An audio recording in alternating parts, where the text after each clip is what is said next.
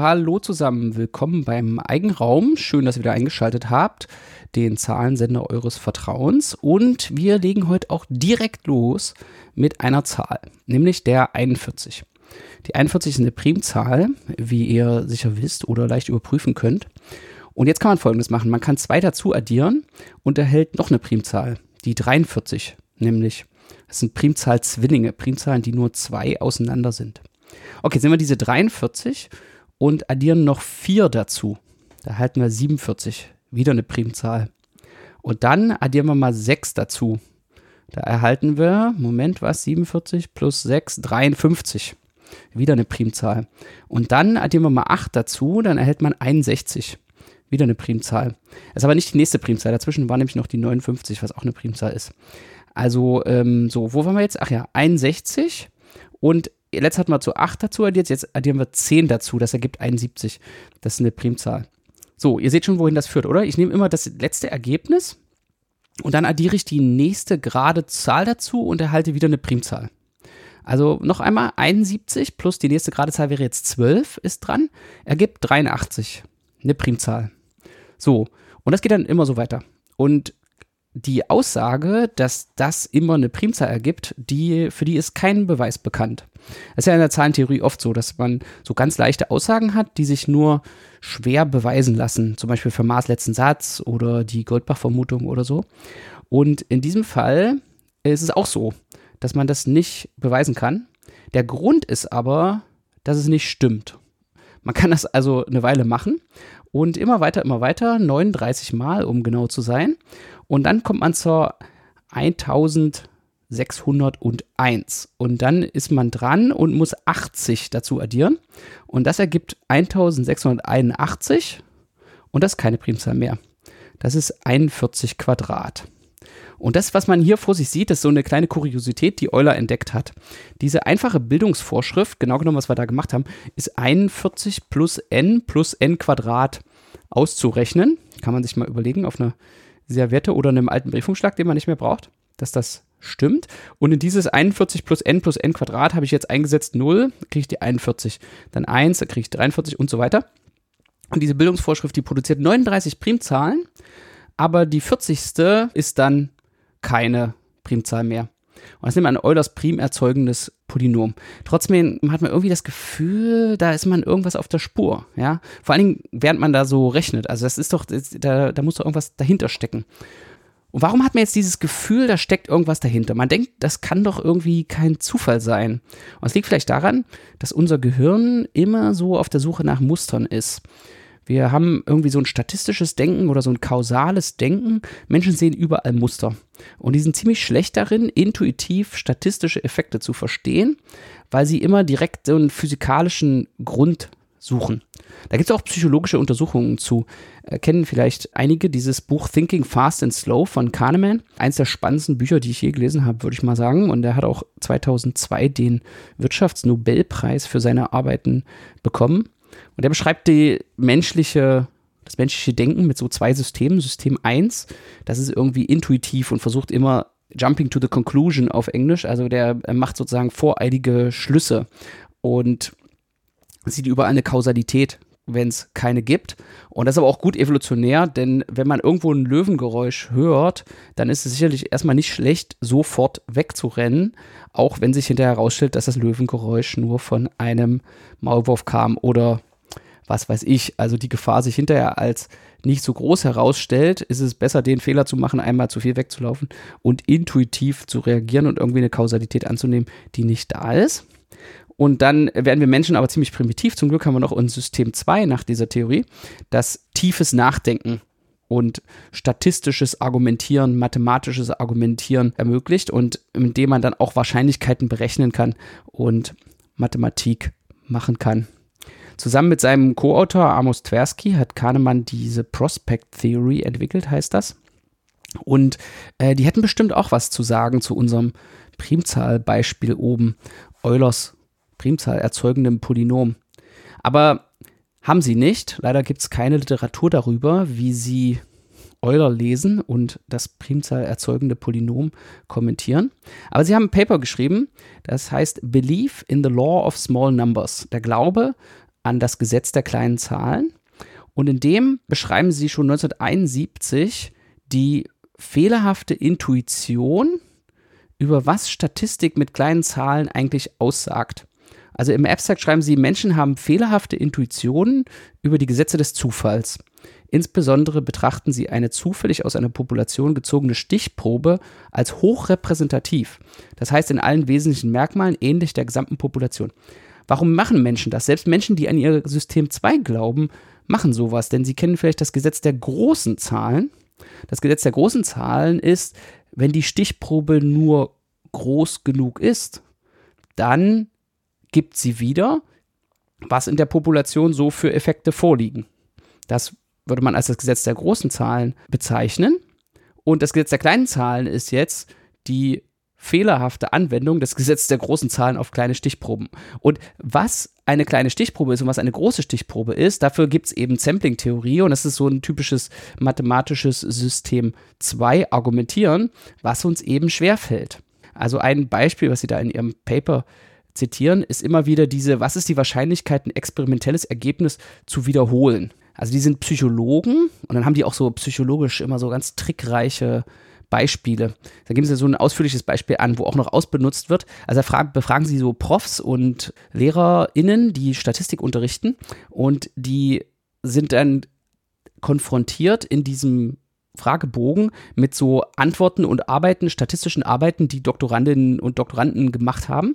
Und es geht ungefähr so, der Doktorand macht irgendwie so ein aufwendiges Experiment, das hat irgendwie Sample Size 40 und hat einen Haufen Variablen untersucht und die, die sind alle inkonklusiv, aber eine hat so einen total spannenden Effekt. Und das Experiment ist auch total aufwendig, also diese 40 Samples zu untersuchen, hat irgendwie ein Jahr gedauert. Und man hat bei einer Variable so einen überraschenden, statistisch signifikanten Effekt und alle anderen Variablen sind unauffällig. So, und dann werden die Profs gefragt, was man jetzt damit machen soll. Und die meisten empfehlen da einfach eine Wiederholung. Und weil das teuer war, diese 40 Samples zu bekommen, sagen wir mal jetzt mit 20 Samples. Also einfach die Hälfte. Ja, um mal so ein bisschen kosteneffizient zu arbeiten. So, die Testtheorie sagt jetzt aus, dass man jetzt eigentlich nur noch mit diesen 20 Samples eine 50-50 Chance hat, den Effekt, den man im ersten Experiment beobachtet hatte, überhaupt zu replizieren. Selbst wenn der Effekt wirklich da ist, einfach aus dem statistischen Mechanismus heraus, ist immer mit der halben Sample Size erstmal die Informationsgehalt aus dem Sample stark reduziert. Aber der Glaube an die Aussagekraft dieses kleinen Samples, der würde alles verwerfen lassen. Also wenn man jetzt bei dem kleinen Sample sieht, dass der gegenteilige Effekt eintritt oder der Effekt nicht mehr eintritt, würde man zu der zu dem Schluss kommen, aha, bei dem ersten Experiment ist irgendwas schiefgelaufen.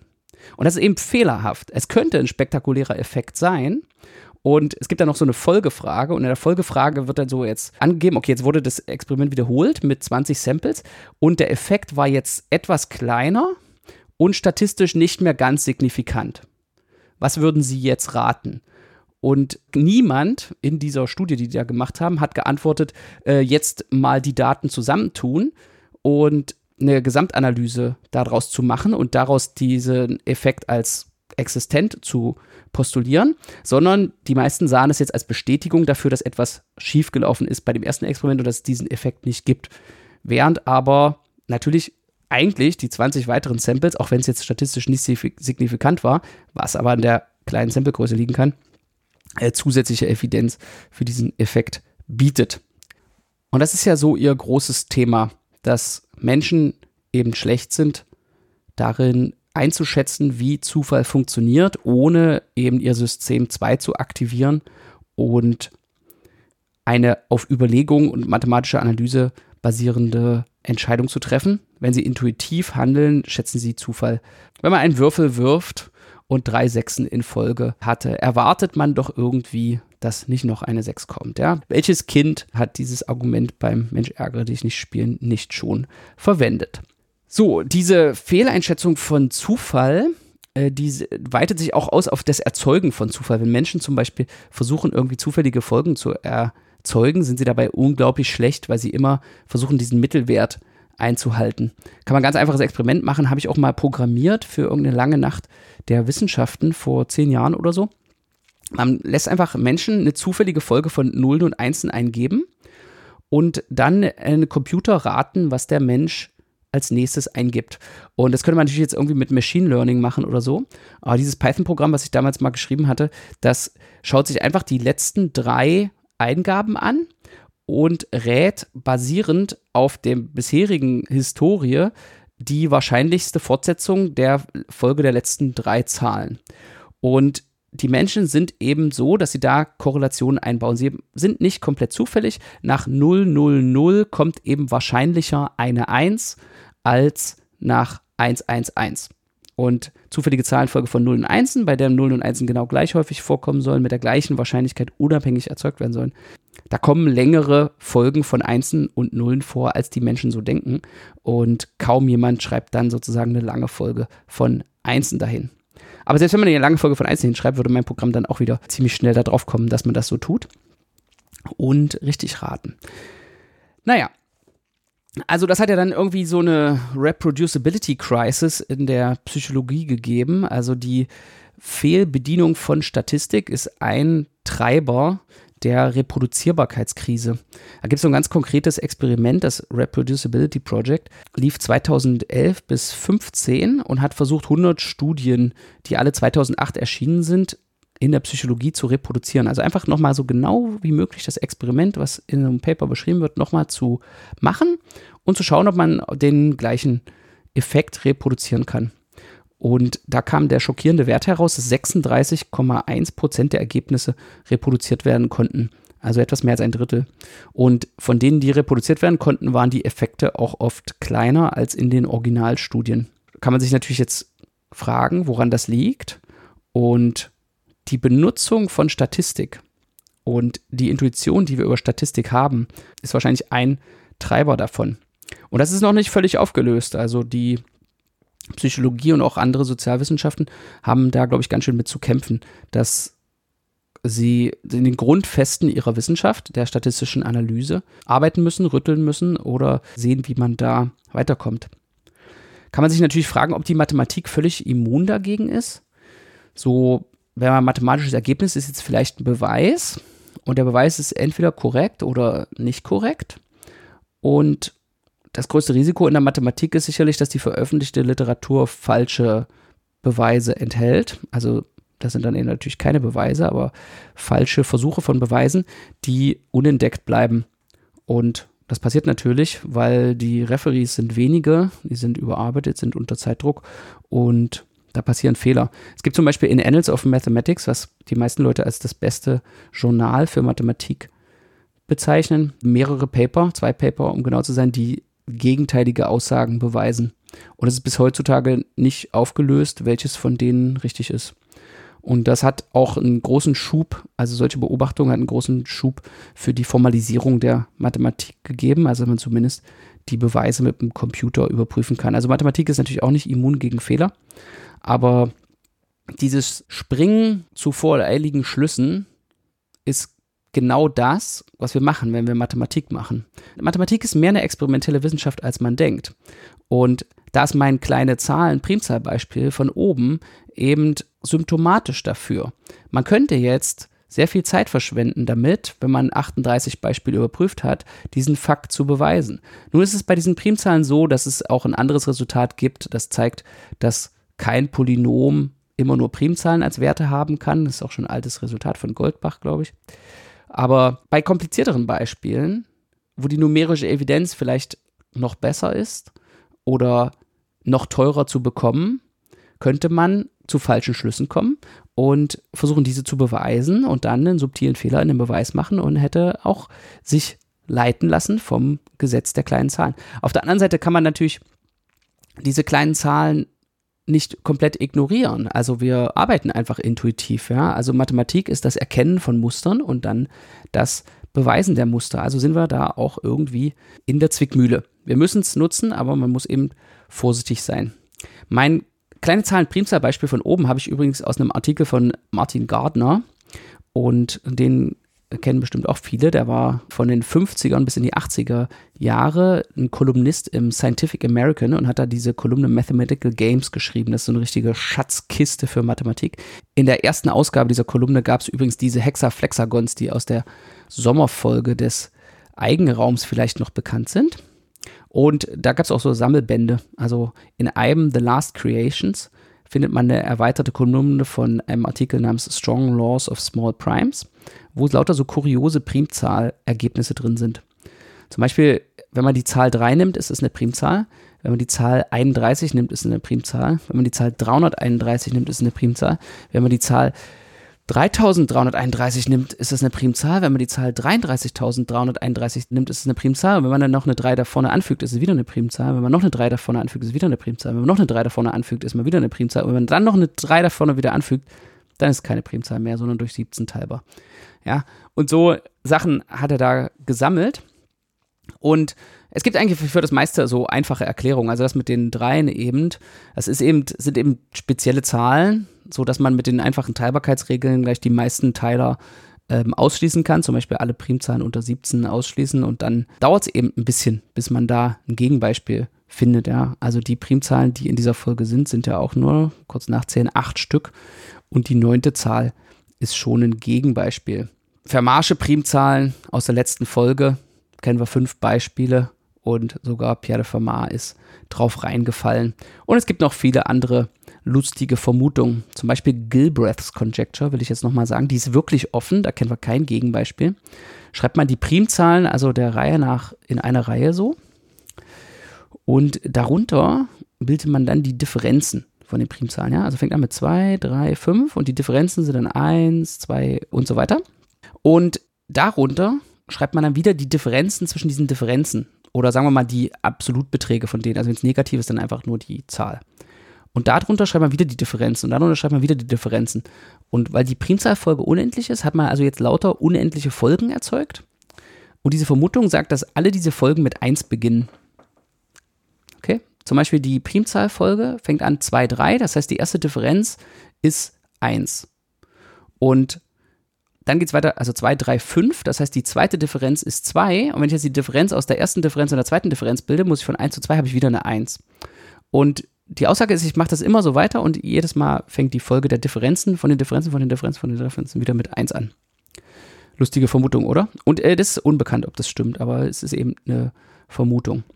Man kann also wirklich viele lustige Vermutungen über Zahlen machen, was alles so gelten könnte und dabei sortiert man ja heutzutage immer gleich aus, was durch einen Computer leicht widerlegt werden kann. Und dann bleibt eben nur das über, was man nicht leicht widerlegen kann. Also da, wo es kein Gegenbeispiel mit kleinen Zahlen gibt, das bleibt dann über. Was jetzt genau eine kleine Zahl ist, das hängt natürlich vom Einzelfall ab, aber sagen wir mal irgendwie eine Zahl, die man mit dem Computer einfach verarbeiten kann. Also ist jedenfalls sicher, dass es nur endlich viele kleine Zahlen gibt, aber es gibt unendlich viele natürliche Zahlen und deswegen ist da auch genug Platz für kuriose Vermutungen, die falsch sind, aber deren kleinste Gegenbeispiele irgendwo ganz weit draußen sind, hinter dem, was wir experimentell zugänglich haben. Und das führte den kanadischen Mathematiker Richard Kenneth Guy zur Formulierung eines Gesetzes der kleinen Zahlen. Und das Gesetz der kleinen Zahlen lautet, es gibt nicht genug kleine Zahlen, um alle Anforderungen zu befriedigen, die wir haben an die kleinen Zahlen. Also, Richard Guy war ein amerikanischer, nee, äh, war ein britischer Mathematiker, der später aber die kanadische Staatsbürgerschaft angenommen hat. Und der war auch so ähnlich wie Gardner Editor von einer Research Problems Kolumne im American Mathematical Monthly und auch ein Schachexperte und äh, guter Freund von Conway und er hat auch den Glider in Conways Game of Life entdeckt. Falls es jemand kennt, das ist so eine Konfiguration, die sieht aus wie so ein kleines Flugzeug, was irgendwie nach links oben fliegt. Gibt es eine schöne Animation auf Wikipedia oder überhaupt im Netz äh, ist leider 2020 verstorben. Aber eine Anekdote äh, führt uns zurück zur letzten Folge. Er hat nämlich mit Conway gewettet äh, um 20 Dollar, dass in den nächsten 20 Jahren, also von 1996 an, eine weitere Fermat-Zahl komplett faktorisiert wird. Und das hatte ich ja letztes Mal auch schon besprochen. Das ist also sozusagen, wie viele Fermat-Zahlen pro Jahr neu faktorisiert wurden. Und die Wette war eben, dass in 20 Jahren keine weitere komplette Faktorisierung äh, dazukommt. Und da hat er sich auch dann richtig angestrengt, um das noch zu forcieren, aber er hat diese Wette verloren. Also er hatte sogar am Ende angeboten, die, wenn jemand mit dem Computer noch eine Faktorisierung fertigstellt, die 20 Dollar zu teilen, aber es gelang nicht. Also Guy verlor seine Wette, weil da 20 Jahre lang keine weitere Faktorisierung herauskam. Und er hatte 1988 im American Mathematical Monthly diesen Artikel geschrieben, The Strong Law of Small Numbers, das starke Gesetz der kleinen Zahlen. Und das enthält 35 Beispiele von Mustern, von Zahlen oder mathematischen Effekten, immer mit der Frage, ob sie allgemeingültig sind. Und die äh, könnt ihr euch alle mal anschauen. Das Gesetz der kleinen Zahlen ist also wie so eine Art Endgegner der Mathematik. Wenn man ein Muster beobachtet, woher soll man jetzt wissen, ob man daran glauben soll oder nicht? Soll man die Zeit investieren, das Muster zu beweisen oder es zumindest versuchen oder nicht? Also er hatte auch ein paar literarische Formulierungen von seinem Gesetz der kleinen Zahlen. Zum Beispiel Capricious coincidences cause careless conjectures. Oder Superficial similarities spawn spurious statement. Manchmal wirkt dieses Gesetz auch andersrum. Etwas gilt eigentlich für alle Zahlen, aber am Anfang stimmt es nicht. Also bis auf irgendwie endlich viele Gegenbeispiele. Dann würde es lauten Early Exceptions eclipse eventual essentials. Oder Initial Irregularities inhibit incisive intuition. Tja, so, wollt ihr noch eins von diesen Problemen hören, was kurios ist? Könnt ihr wieder mitmachen. Malt euch mal einen Kreis hin und macht zwei Punkte auf die Kreislinie. Und dann malt ihr die Verbindungsstrecke und das teilt den Kreis logischerweise in zwei Teile. Wenn ihr jetzt noch einen dritten Punkt nehmt, zufällig, ja, nicht, dass er irgendwie speziell liegt, einen dritten Punkt zufällig, und malt noch die zwei verbleibenden Verbindungsstrecken an, dann entsteht in der Mitte so ein Dreieck und ihr habt insgesamt vier Gebiete in eurem Kreis. Jetzt malt ihr mal noch einen vierten Punkt auf die Kreislinie und wieder alle Verbindungsstrecken. Dann habt ihr so ein Quadrat mit einem Kreuz drin, also nicht ein Quadrat, ein Quadrangle, also ein Viereck mit einem Kreuz drin. Das hat vier Gebiete innen drin und außen nochmal vier Gebiete, macht acht Gebiete. Also wieder eine Zweipotenz. Malt mal noch einen fünften Punkt dazu und ihr kommt auf 16 Gebiete. Und so weiter. Anscheinend verdoppelt sich also die Anzahl der Gebiete mit jedem weiteren Punkt. Es scheint irgendwie so 2 hoch n-1 zu sein. So, jetzt macht Richard Guy etwas, was mir eigentlich nicht so gefällt. Ich finde ja Übungsaufgaben super und Lösungen von Übungsaufgaben nicht so super. Also ich finde es schon super, wenn man die löst, aber die Lösungen zu verraten verdirbt irgendwie den Spaß. Aber er löst in seinem Artikel alle 35 Fragestellungen auf. Und was ist euer Move? Ja, was macht er jetzt? Ihr könnt natürlich jetzt den sechsten Punkt einzeichnen müsst ihr schon ganz schön zählen, ob er da auf 32 Gebiete kommt. Da verzählt er euch bestimmt. Dann zählt er es 31 und dann wisst ihr nicht, ob ihr 31 jetzt glauben sollt oder ob es vielleicht nicht noch irgendwo eins gibt. Und naja, also nummeriert man die alle mal durch. Und es stellt sich heraus, mit Eulers Pölieder-Formel sogar, dass man einfach fünf Terme aus der Entwicklung der binomischen Formel für 1 plus 1 hoch n minus 1 benutzt. Okay, also man vermutet 2 hoch n minus 1 ja, 2 hoch n minus 1 war das, was man vermutet. Für 5 hat man 16 bekommen, was 2 hoch 4 ist. Und ja, diese kuriose Formel, diese Analyse des Problems ergibt, dass man von 1 plus 1 hoch n minus 1 die binomische Formel anwendet und dann die Binomialkoeffizienten n minus 1 über 4 plus n minus 1 über 3 und so weiter aufsummieren muss bis n minus 1 über 0. Fünf Binomialkoeffizienten. Und für n gleich 6 muss man trotzdem nur diese 5 aufsummieren. Und einer fehlt und es kommt tatsächlich 31 raus statt 32. Und dann kommen noch andere kuriose Zahlen raus. In dieser Folge, wenn man bei n gleich 14 ist, kommt die berühmte Zahl 1093 raus. Wenn ihr nicht wisst, warum die Zahl 1093 berühmt ist, dann erinnert ihr euch an den Eigenraum Nummer 009 nicht mehr. Oder ihr habt ihn noch nicht gehört und könnt da nochmal nach, hören, was es mit der 1093 auf sich hat. So, da könnt ihr jetzt mal drüber nachdenken. Im Stile eines Zahlensenders gab es hier viele Zahlen zu hören. Und was steckt dahinter? Die Antwort ist klar. Das Gesetz der kleinen Zahlen. Es gibt zu wenig kleine Zahlen und daher enthalten sie einfach zu viele Muster. Das Gehirn sucht nach Mustern und findet sie, weil kein Platz ist, sie zu verstecken. Und mit dieser Botschaft wünsche ich euch noch einen guten Tag, eine gute Nacht und sage bis bald auf diesem Kanal. Tschüss.